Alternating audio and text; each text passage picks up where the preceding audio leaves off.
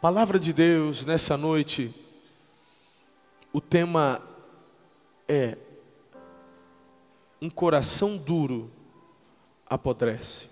Repita comigo: o coração duro, bonito, o coração duro apodrece.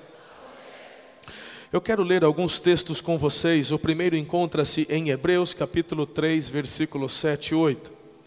Portanto, como diz o Espírito Santo, se ouvirdes hoje a sua voz, não endureçais os vossos corações, como na provocação no dia da tentação no deserto. João 15, 5. Eu sou a videira, vós as varas, quem está em mim e eu nele, esse dá muito fruto, porque sem mim nada podeis fazer. Agora nós vamos ao nosso texto base para a mensagem de onde nós vamos compartilhar alguns princípios nessa noite. Encontra-se no livro do profeta Jeremias, capítulo 13. Acompanhem comigo a leitura que farei desde os primeiros versículos. Diz assim a palavra do Senhor: Assim me disse o Senhor: Vai e compra um cinto de linho e põe-no sobre os teus lombos, mas não o coloques na água. E comprei o cinto conforme a palavra do Senhor, e o pus sobre os meus lombos, na cintura. Então me veio a palavra do Senhor pela segunda vez, dizendo: Toma o cinto que compraste, e que trazes sobre os teus lombos, e levanta-te, vai ao Eufrates, esconde-o ali na fenda de uma rocha.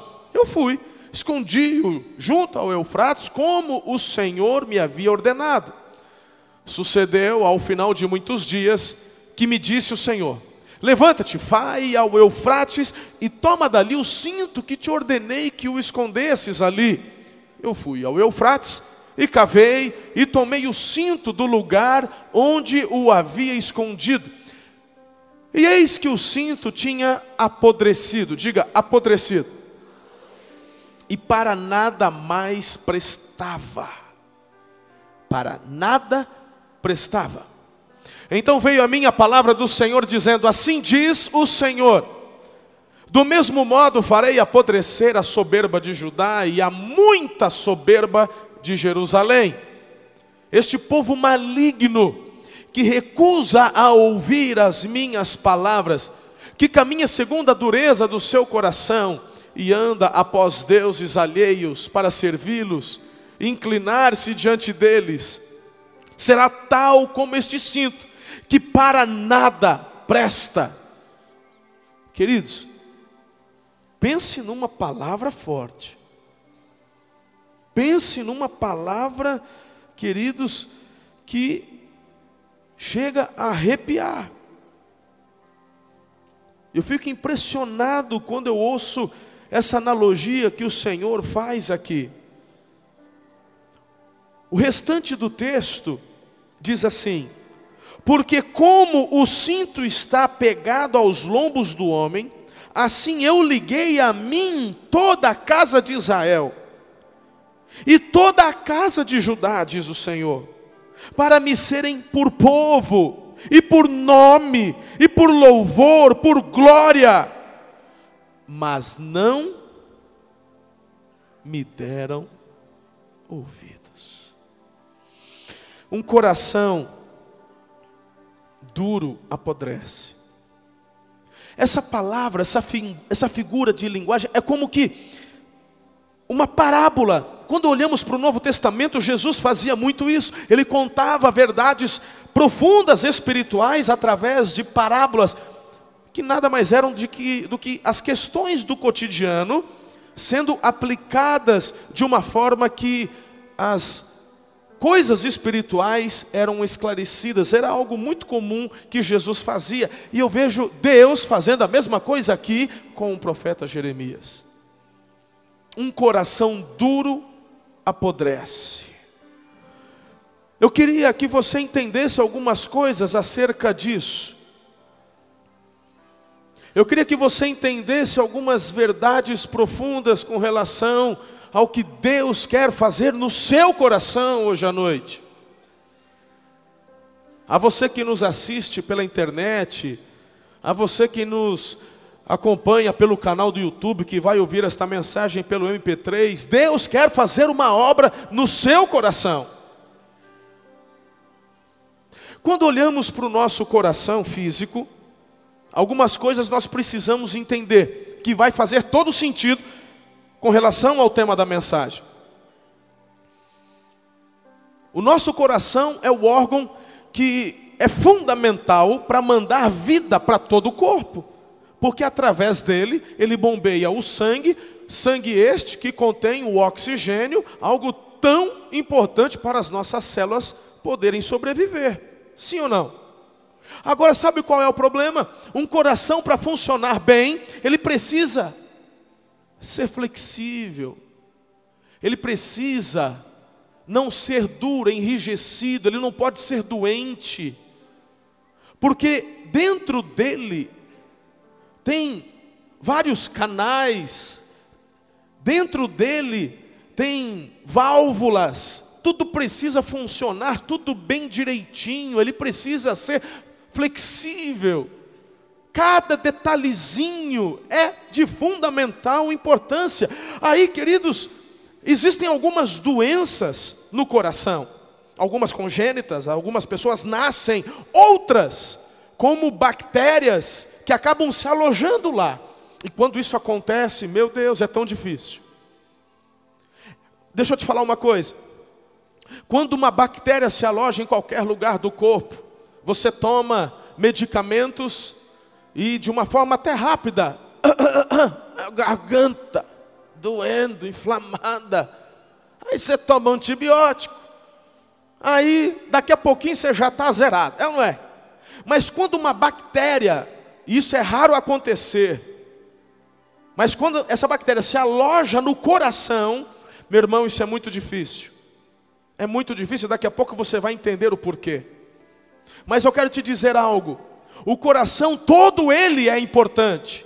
Quando essa bactéria se aloja em um ponto, e aí o médico vai fazer um exame e lá naquele ultrassom ou na ressonância aparece um pontinho de infecção ali. E se tiver algum doutor presente, me perdoe o jeito de falar, é, é o jeito leigo da gente conversar. Eu não sou nenhum expert, tá bom? Se eu tiver errado, depois você fala comigo a gente tenta corrigir. Mas da onde eu, eu sei, eu entendo um pouquinho assim que me falaram, se, se, lá aparece uma manchinha naquele coração, naquele coração, aquela bactéria já está alojada ali. E, e quando aquela bactéria se aloja naquele pontinho, aquele pontinho vai perdendo a sensibilidade, porque ele fica inflamado. Porque o restante tenta combater. Quando você, não é, o teu organismo tem um sistema de defesa, não é assim? Aí vai para lá e vai combatendo e é até onde aparece a mancha, onde fica aquela inflamação. Aquele pedacinho vai necrosando, vai, vai, vai perdendo a sensibilidade. Se é de um lado externo do coração, dos males o menor, mas se essa bactéria se aloja numa válvula mitral, você está enrolado. Uma válvula que está fazendo controle justamente do impulso do sangue que está saindo pela artéria. É, é, meu irmão, se essa válvula recebe uma bactéria alojada ali, meu irmão, aí o procedimento é muito difícil. Não é só você pegar um antibiótico e tomar três dias seguidos, irmão. Não é assim não. Aí vem, tem que vir antibiótico dos Estados Unidos, você tem que ficar internado. E às vezes até um procedimento cirúrgico para fazer alguma aplicação. Meu irmão, o negócio é. Sabe por quê? Porque se não for tratado, essa bactéria ela vai se proliferar e vai aumentar. E a tendência dela é tomar todo o coração. E se ela tomar o coração, você tem duas alternativas: um transplante, colocar um novo, ou meu irmão vestir um paletó de madeira, não tem jeito. Porque esse coração vai perdendo força, esse coração vai perdendo potência. Bom, deixa eu te explicar. Tem gente que às vezes não compreende, porque esse coração, quando ele, quando ele bate, ele está mais ou menos por aqui, né? Tem algum doutor aí? Está mais ou menos por aqui, né? Um pouquinho mais para cá. No meio? Aqui? Assim? Aqui. Então está aqui. Ele, quando ele dá uma batida, ele já está mandando para a artéria. E a artéria, que são, tem uns tubão mais grosso que sai do coração, é o que está mandando o sangue cheio de oxigênio. E, e essa artéria está mandando oxigênio que vai pra, até as pontas dos pés, dos dedos, das mãos. E coisa ali, é, esse sangue que o coração está bombeando é um coração que é um vermelho vivo, é cheio de oxigênio. Pensa num. Hã? É. Quando você faz uns cortezinhos, vaza um sanguinho ali, aquilo lá é o sangue venoso, é o sangue que, que já não tem oxigênio, né? Mas se você fizer um corte der uma espirrada, pss, meu irmão, faz um torniquete corre para o médico.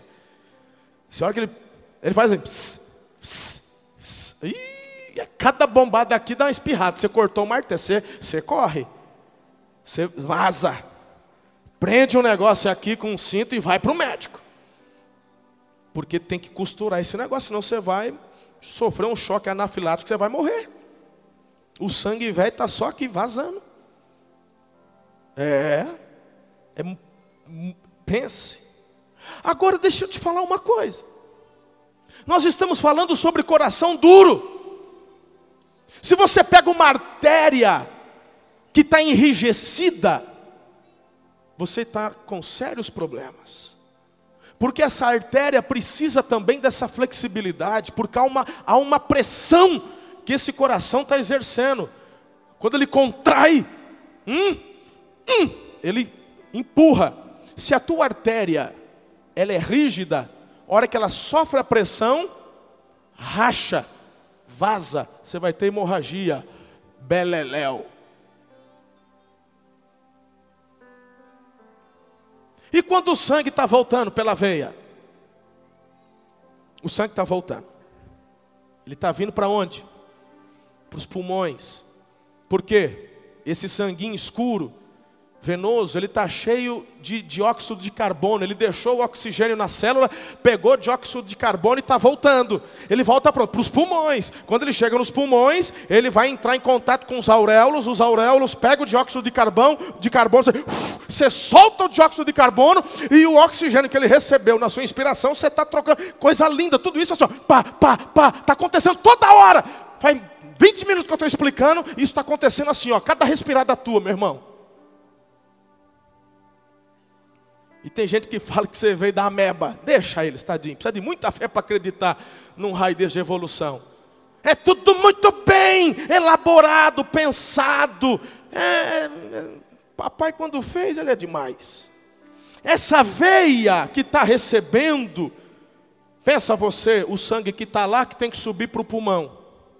Hum?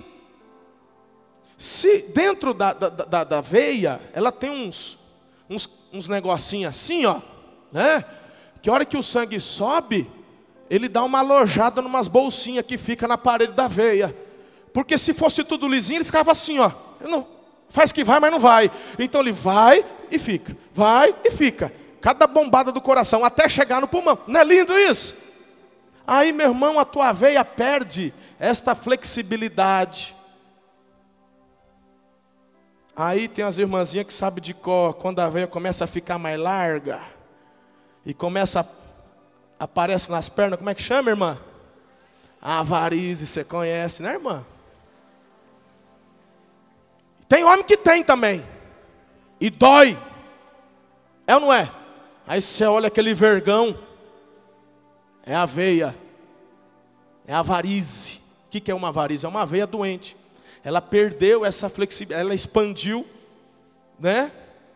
E aí o que que faz? Toma remédio? Faz exercício para ela voltar? Não, tem que cortar aqui, cortar ali, puxa, arranca fora e liga os dois de novo no meio. Quando dá para ligar, acho que às vezes nem dá para ligar, às vezes só interrompe ali. Porque algo que é enrijecido, que perde a sua flexibilidade, perde o seu valor, apodrece. Agora veja como é importante o coração. Lá nos pulmões, quando, quando recebe o oxigênio, a artéria vai mandar esse primeiro sangue oxigenado para quem? Para onde? Eu peguei vocês, não é para a cabeça, é para o coração. Desculpa induzir vocês ao erro. Quando sai do pulmão aquele sangue vermelhinho, cheio de oxigênio, o primeiro órgão que recebe esse sangue é o próprio coração. Porque ele precisa estar bem. Se ele estiver mal, se ele estiver doente, como é que ele manda oxigênio e vida para o restante do corpo? Antes do cérebro é o coração. Por isso que muitos acabam tendo morte cerebral, mas o coração continua batendo. Mas um coração enrijecido, Eliezer, ele apodrece. Tudo isso que eu acabei de explicar para você, que glorifica a Deus, porque é plano dele, é obra dele, é obra das mãos dele, é tão extraordinário compartilhar a perfeição do corpo humano, tudo isso, meu irmão, Deus quer nos ensinar porque assim como ocorre no mundo físico, como eu acabei de explicar, ocorre também no mundo espiritual. Deus está dizendo isso aqui. Quais as verdades que eu aprendo?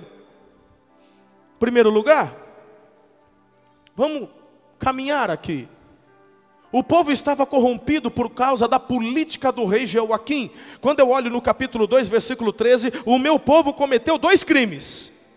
Eles me abandonaram, a mim, a fonte de água viva, e cavaram as suas próprias cisternas, cisternas rachadas, que não retêm água.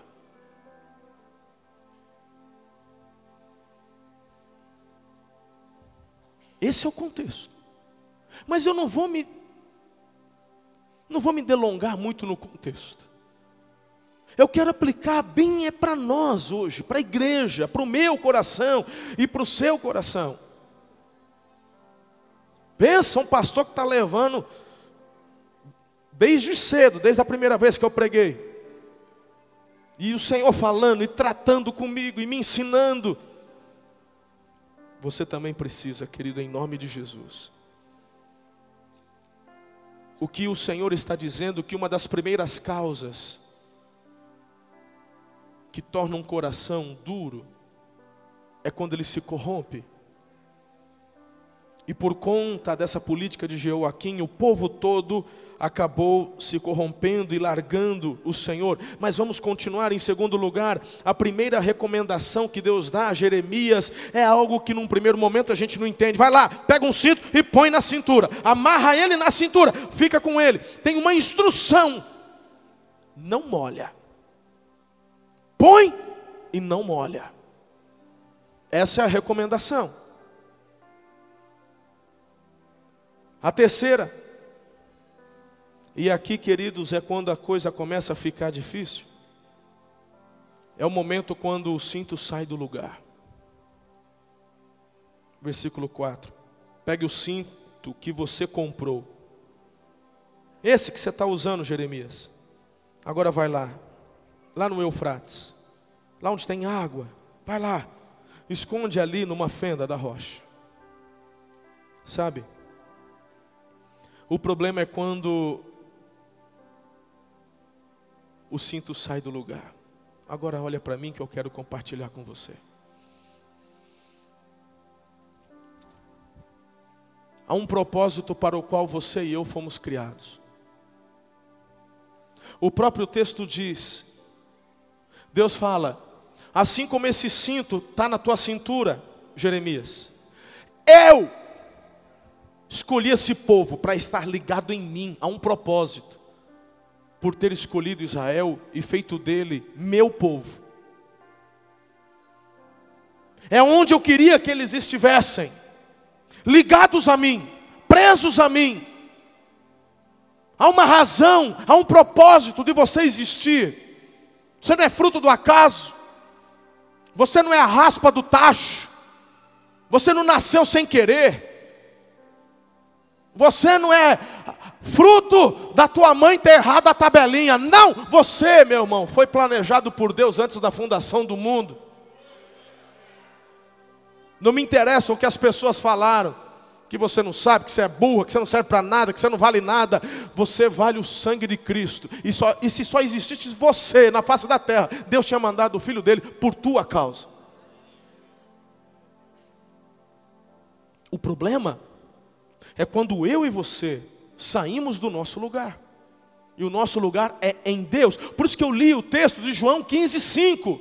Jesus está dizendo: quem está em mim, quem está ligado em mim, esse tem muito fruto, porque a partir de mim está fluindo. É de mim que você recebe. Mas o ser humano recebe de Deus o livre-arbítrio e você escolhe e faz o que você quiser. E quer saber de uma coisa que é muito interessante? Deus permite. Você é fruto das tuas escolhas e das tuas decisões. E o texto está dizendo: o povo decidiu sair, porque os seus corações endureceram. Os seus corações se corromperam. A bactéria chegou, o vírus chegou, se alojou no coração, não houve tratamento. E quando não há tratamento, quando não tem antibiótico, essa doença se expande até tomar o coração todo. E eu vou te falar uma coisa: nesse tipo de doença cardíaca, a bactéria nem precisa tomar todo o coração, ele vai parar bem, bem antes disso acontecer. Principalmente, como eu disse, se chegar a alguns lugares que são fundamentais. E Satanás, meu irmão, pensa na desgraceira que é uma bactéria que corrompe. Pensa num ser que sabe introduzir essa bactéria, esse vírus destrutivo cancerígeno no coração dos seres humanos. Eu tenho falado que o diabo é um dos melhores antropólogos que existe. Ele conhece desde o primeiro, desde Adão. Ele sabe muito bem como alojar esse vírus no teu coração. Ele sabe muito bem como fazer, propagar e expandir essa dureza até que o teu coração não tenha forças mais de mandar a seiva de Deus para todo o teu corpo, você vai morrer espiritualmente. E tem muitas pessoas hoje aqui assim, corações duros.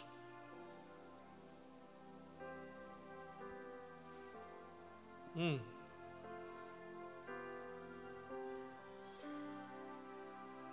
Há momentos e coisas que nem você consegue explicar.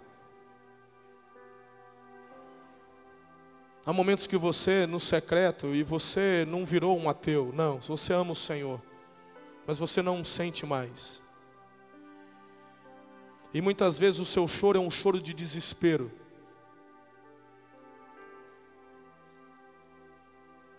Porque você não queria estar tá vivendo o que está vivendo, mas você nem consegue explicar o porquê está sentindo aquilo.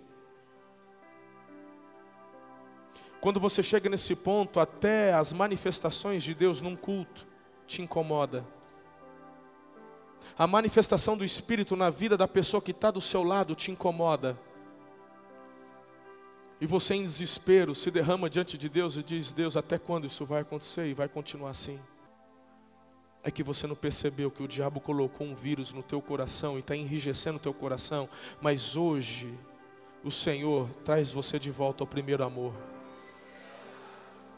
porque a palavra dele é água viva. A palavra dele cura, a palavra dele liberta, transforma, renova e restaura.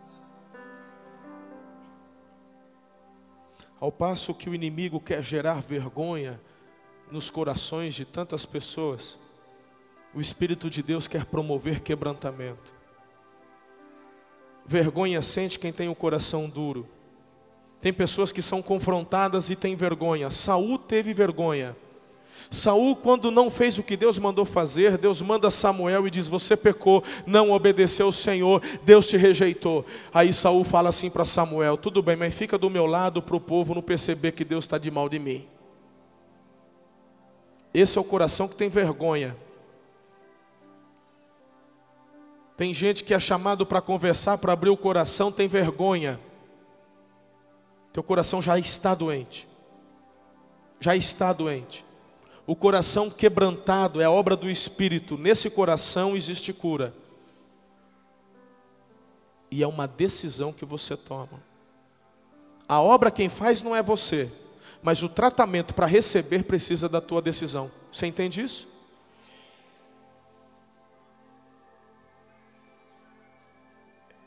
Então eu fui ao Eufrates, eu desenterrei o cinto e o tirei do lugar em que o havia escondido. O cinto estava podre e se tornara completamente inútil. Diga inútil.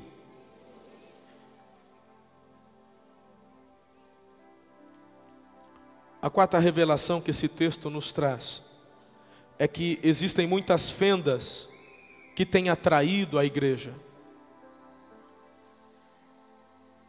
Existem muitas fendas que têm atraído a igreja.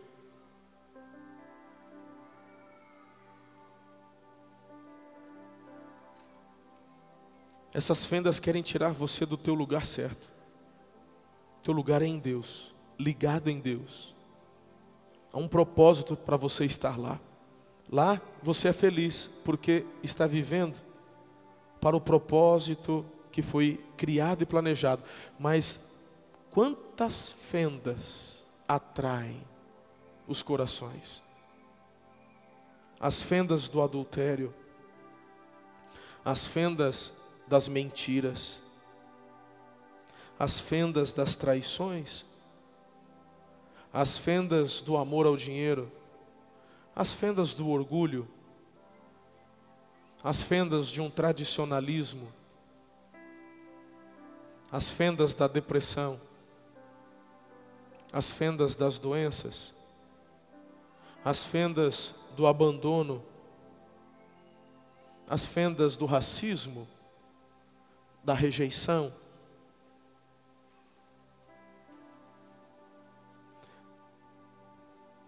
não permita ser colocado numa fenda. Nesses lugares teu coração apodrece.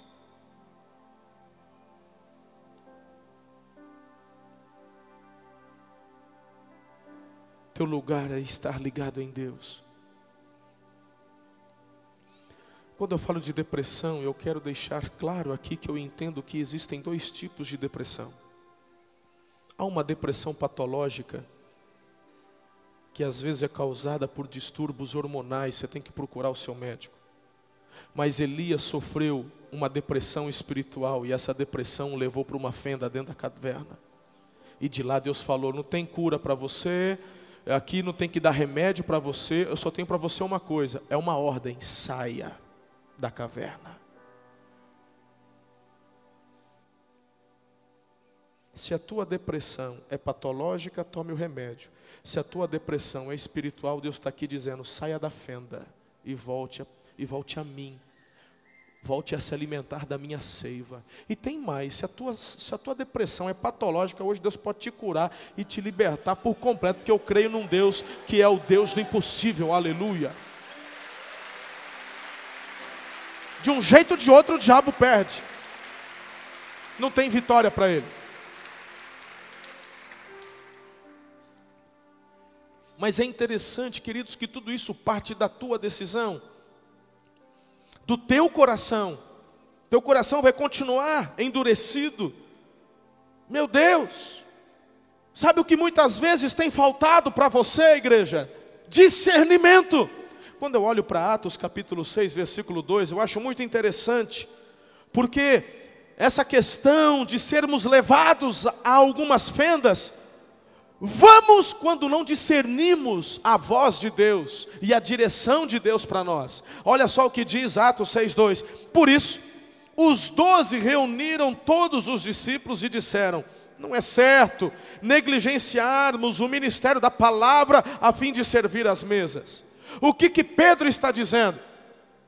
Que o serviço social não era importante? Não, irmão.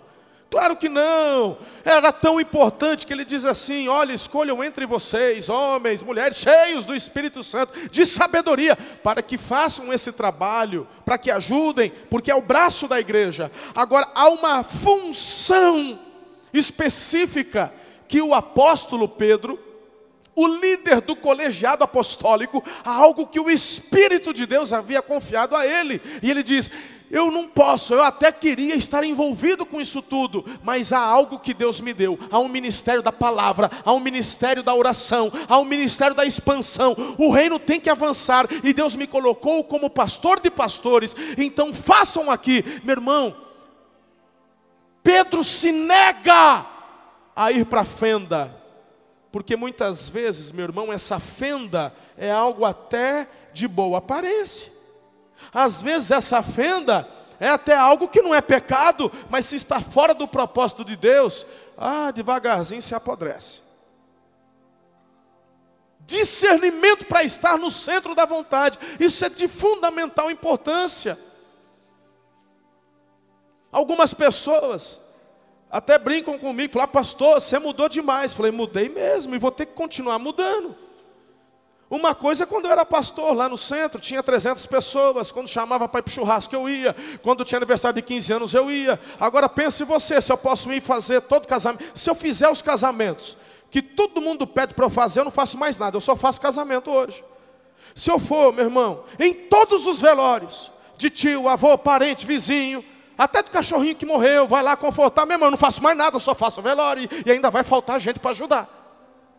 Se eu for em todas as células que falam, pastor, eu te queria o senhor na minha célula. Aí o pastor não vai ficar magoadinho com o pastor. Ah, pastor, não vem na minha célula.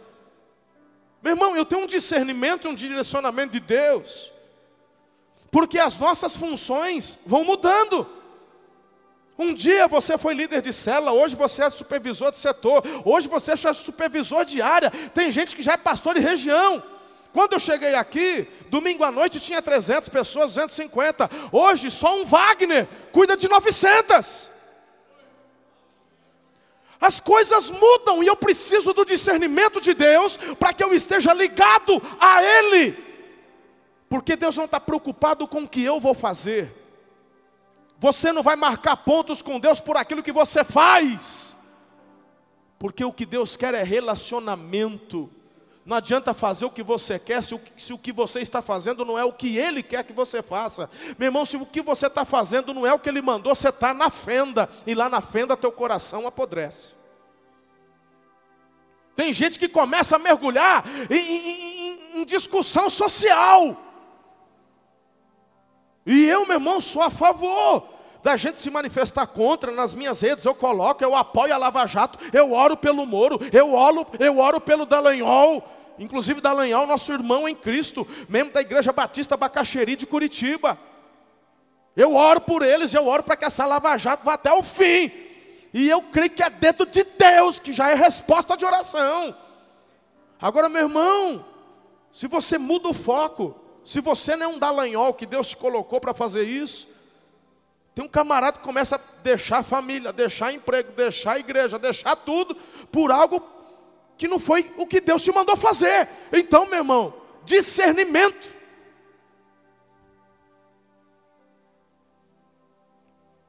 Eu fico impressionado. Deus tem dito e já tem mexido, aquecido o meu espírito com relação a algumas coisas.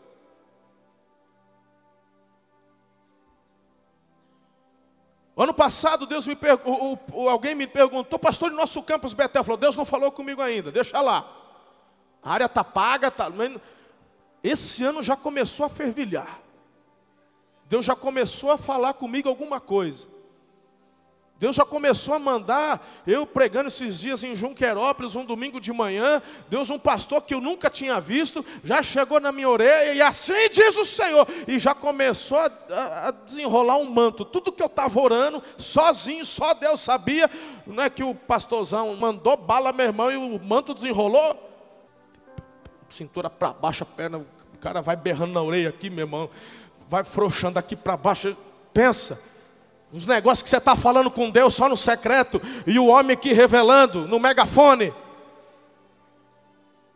É nas rajadas de língua estranha, umas rajadas do. Pensa no mistério, aleluia! Oi, coisa boa. E o Senhor já começou a falar.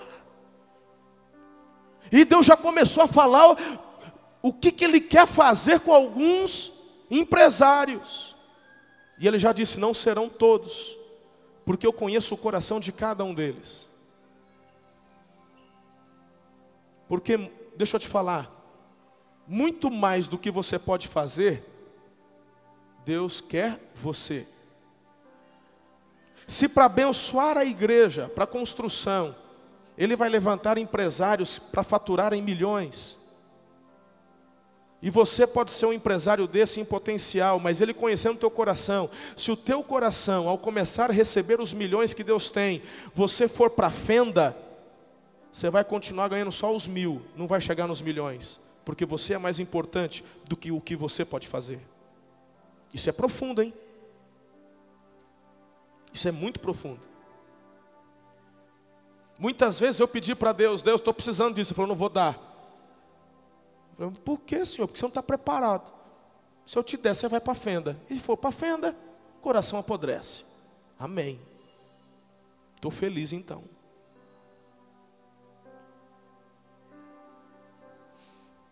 Essas fendas têm chamado muita gente, Eliezer. E o pastor Lucas? Tem chamado muita gente. Meu irmão, são várias as coisas que Deus quer te levantar para fazer. Mas discernimento é importante para você não sair do centro da vontade de Deus. Presta atenção no que eu vou te falar. Deus não quer que a gente, o nosso, ei, o nosso objetivo aqui dessa igreja não é construir a maior igreja da cidade da região. Não é ter o maior número de membros, não é. O nosso objetivo, queridos, é só vivermos de tal forma que o nosso cinto não apodreça. Aleluia. Se eu estiver vivendo para o meu cinto não apodrecer, todo o resto está do jeito que o Senhor quer que seja, e vai acontecendo do jeito certo.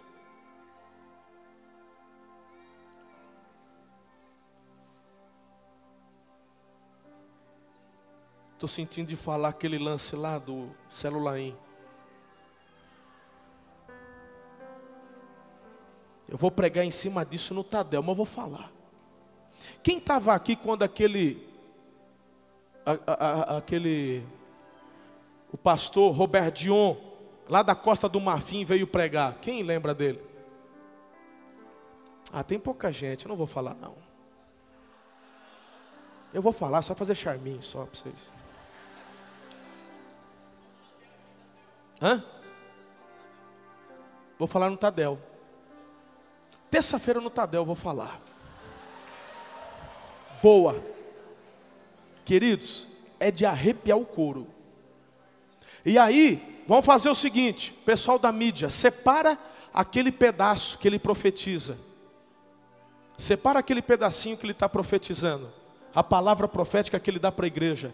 Para esse mês de abril. Terça-feira no Tadel eu revelo isso e mostro para vocês. Meu irmão, quando nós estamos no centro da vontade de Deus, quando Deus manda uma palavra, oh Jesus. Agora, filhos, por que, que eu estou dizendo tudo isso?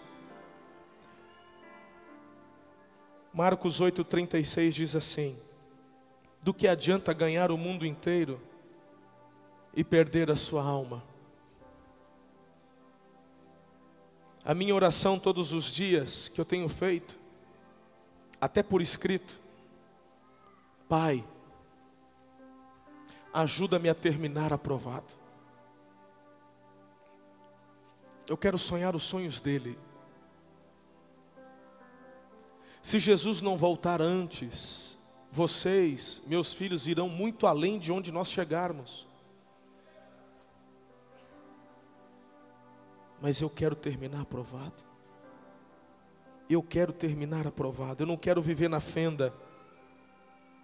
Você não pode ficar na fenda, irmão.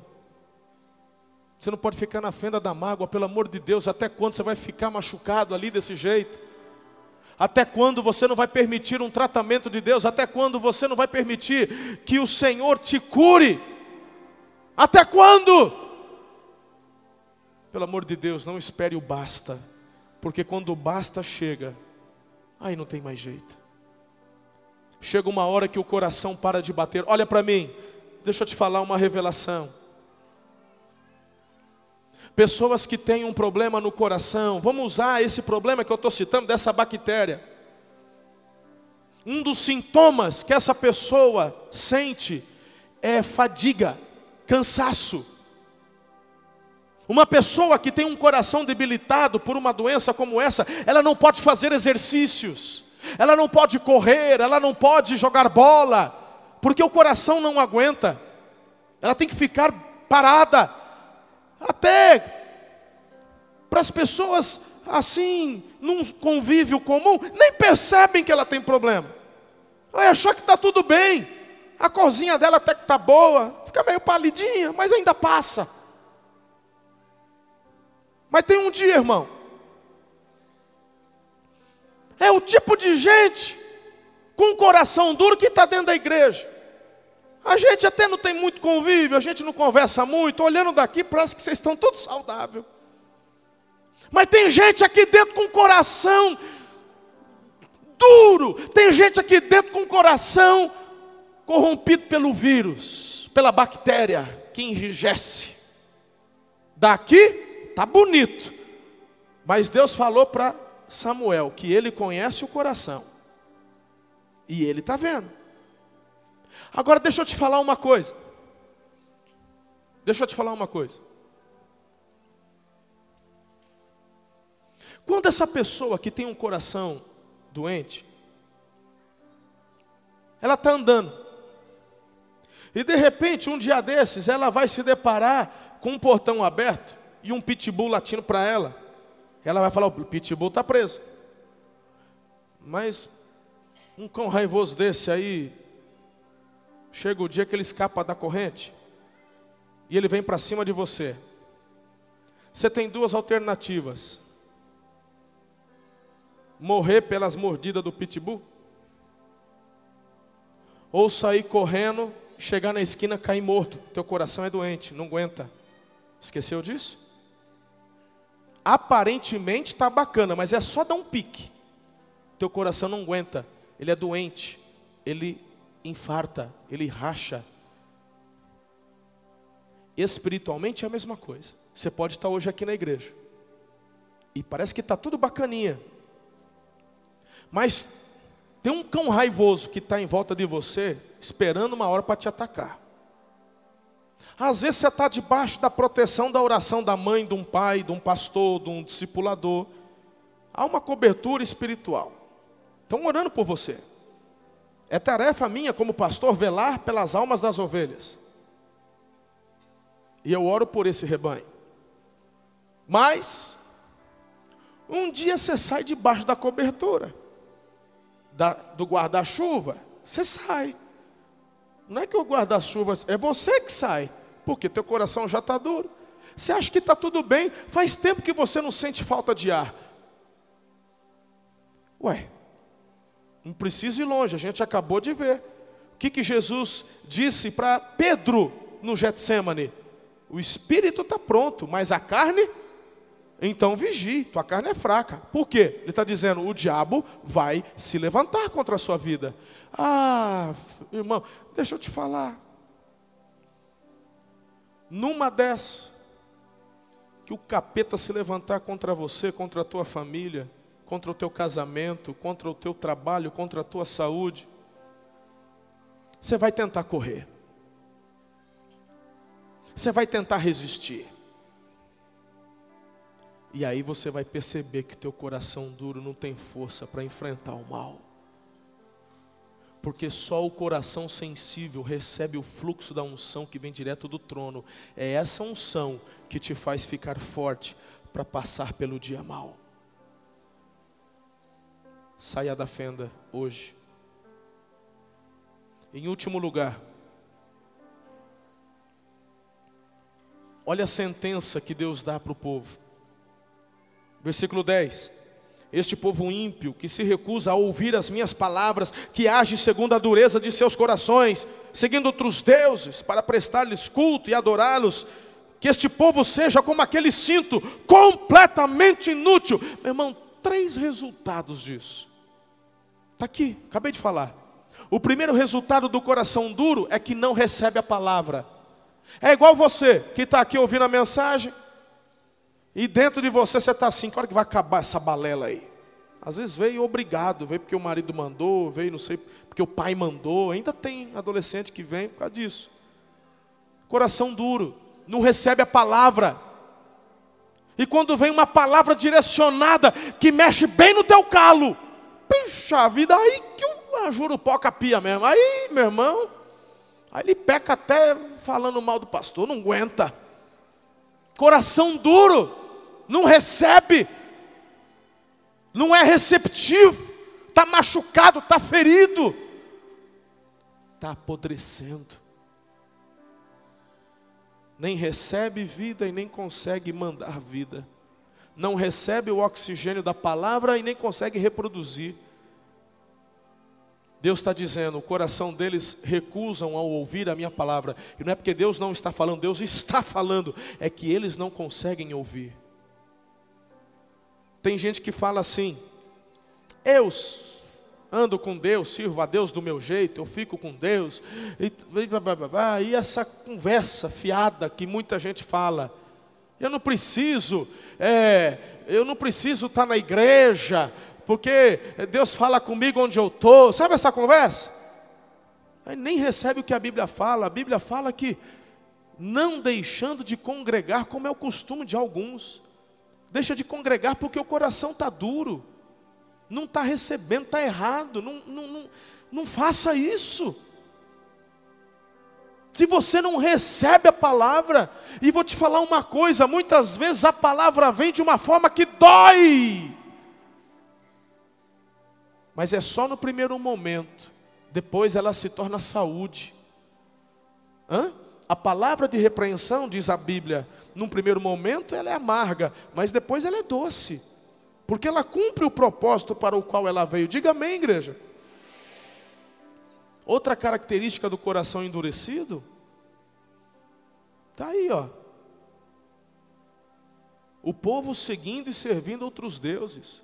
Coração endurecido é insensível.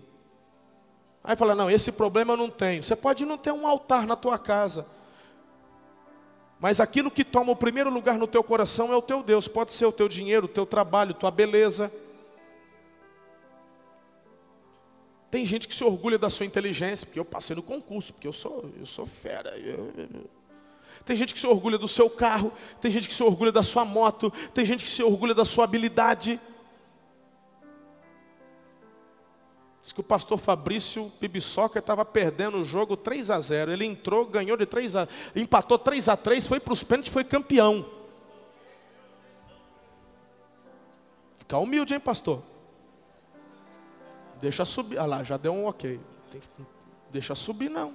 Tem gente que se, se orgulha. Coração orgulhoso é coração endurecido. Não vai acabar bem esse negócio. Deixa eu te perguntar uma coisa, bem no seu ouvido. Qual foi a última vez que você conversando com Deus você chorou? Não porque estava passando um momento difícil. Qual a última vez que você ali com Ele, um tempo que você retirou para ler a Bíblia, um tempo que você retirou para orar, só vocês dois, e você estava lá e você se derramou em lágrimas, porque sentiu o afago, o abraço, dele ali com você. Não precisa levantar a mão. Qual foi a última vez? Olha para mim. Se esse Deus é vivo, por que que você não sente? Porque a Bíblia é mentirosa ou porque o teu coração está insensível?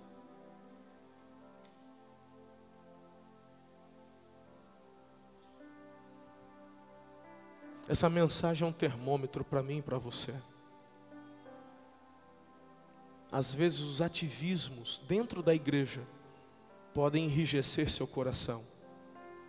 O que você faz, faça para o Senhor. O que você faz, não faça motivado porque o pastor vai ver. O que você fizer, faça para o Senhor, porque Ele te recompensará.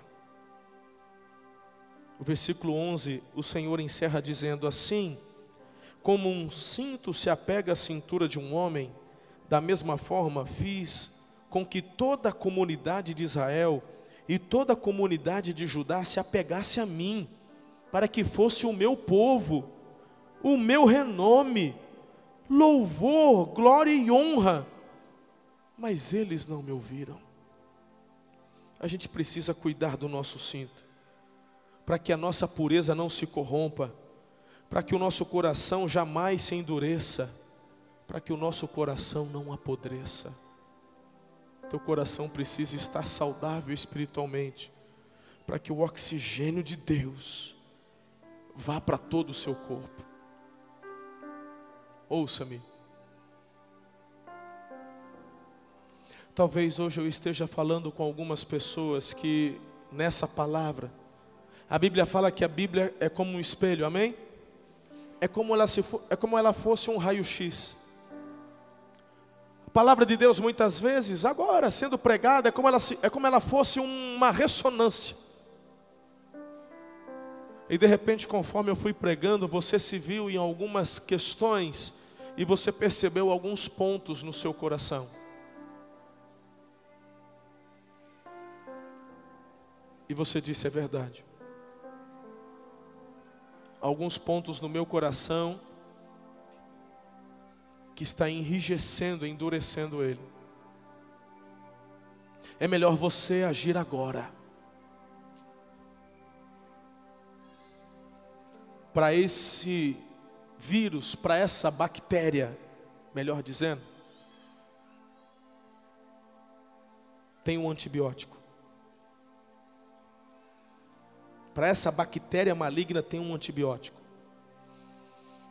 E esse antibiótico hoje está aqui disponível para você, que é o sangue do Cordeiro. Se esse antibiótico entrar no teu coração, essa bactéria vai ser estipada, morta. E não apenas isso. O médico dos médicos, o médico dos médicos, ele pode hoje fazer um, um transplante cardíaco. A palavra de Deus diz no Velho Testamento: Eu tirarei o coração de pedra e te darei um coração de carne. Só Deus pode fazer isso. Teu coração pode estar totalmente enrijecido, não tenha medo, hoje é dia de transplante.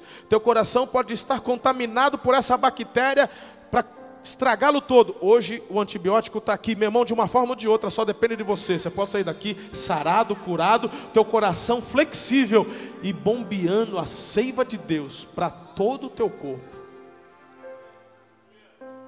Você não precisa sair daqui, querido, seco, do jeito que você chegou. O Senhor está te chamando de volta ao primeiro amor. O Senhor está te chamando para você, querido, se emocionar com aquela música que de repente você está ouvindo no celular e aquela canção te toca e de repente você está passando vergonha lá no banco. Você estava ouvindo um louvor na fila e começou a chorar porque ele te pegou ali. Pensa um homem que passa vergonha em avião, eu. Por isso que eu sempre estou de óculos escuros. Que é mais fácil esconder só o que escorre aqui. O óculos esconde. Quando você me vê com um fonezinho de ouvido, ou estou ouvindo mensagem, ou estou ouvindo a palavra, ou estou ouvindo louvor.